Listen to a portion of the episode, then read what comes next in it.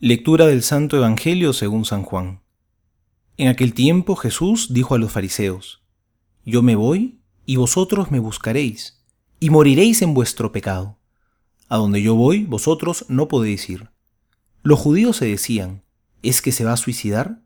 Pues está diciendo, a donde yo voy, vosotros no podéis ir. Él les decía, Vosotros sois de abajo, yo soy de arriba. Vosotros sois de este mundo yo no soy de este mundo. Ya os he dicho que moriréis en vuestros pecados, porque si no creéis que yo soy, moriréis en vuestros pecados. Entonces le decían, ¿quién eres tú? Jesús les respondió, esto es precisamente lo que les estoy diciendo desde un comienzo. Mucho podría hablar de vosotros y juzgar, pero que el que me ha enviado es veraz, y lo que le he oído a él es lo que hablo al mundo. No comprendieron que les hablaba del Padre. Les dijo pues Jesús, Cuando hayáis levantado al Hijo del Hombre, entonces sabréis que yo soy, y que no hago nada por mi propia cuenta, sino que, lo hago lo que el Padre me ha enseñado, y eso es lo que hablo. Y el que me ha enviado está conmigo, no me ha dejado solo, porque yo hago siempre lo que le agrada a él. Al hablar así, muchos creyeron en él. Palabra del Señor Gloria a ti, Señor Jesús. El pueblo de Israel estuvo peregrino por cuarenta años en el desierto, antes de llegar a la tierra prometida.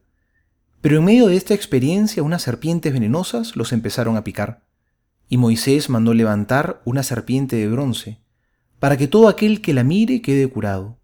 Esa serpiente de bronce que fue levantada era figura de Cristo, que también fue levantado en la cruz, y más aún fue elevado en la resurrección.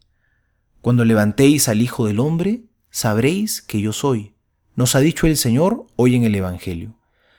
No sabemos bien cómo eran curados de sus males los israelitas al mirar esta serpiente, pero lo que sí sabemos es que mirar al Señor con fe, a Cristo muerto y resucitado, eso sí nos cura, nos sana el corazón. Mirar al Señor en la cruz significa estar con Él, aprender de Él, tener la valentía también de cargar nuestra cruz como Él lo hizo. Él es el antídoto eficaz contra nuestro egoísmo y nuestra mezquindad.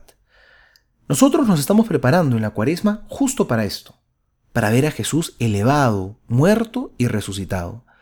Al ver al Señor así, que esto sea una invitación a no rechazar nuestra propia cruz, sino para asumirla y para cargarla con amor, para besarla, para abrazarnos a ella, Carguemos con firmeza la cruz de nuestros compromisos cuaresmales.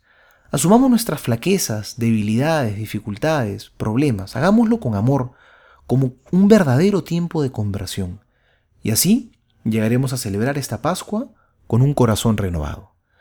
Soy el Padre Juan José Paniagua y les doy a todos mi bendición en el nombre del Padre y del Hijo y del Espíritu Santo. Amén.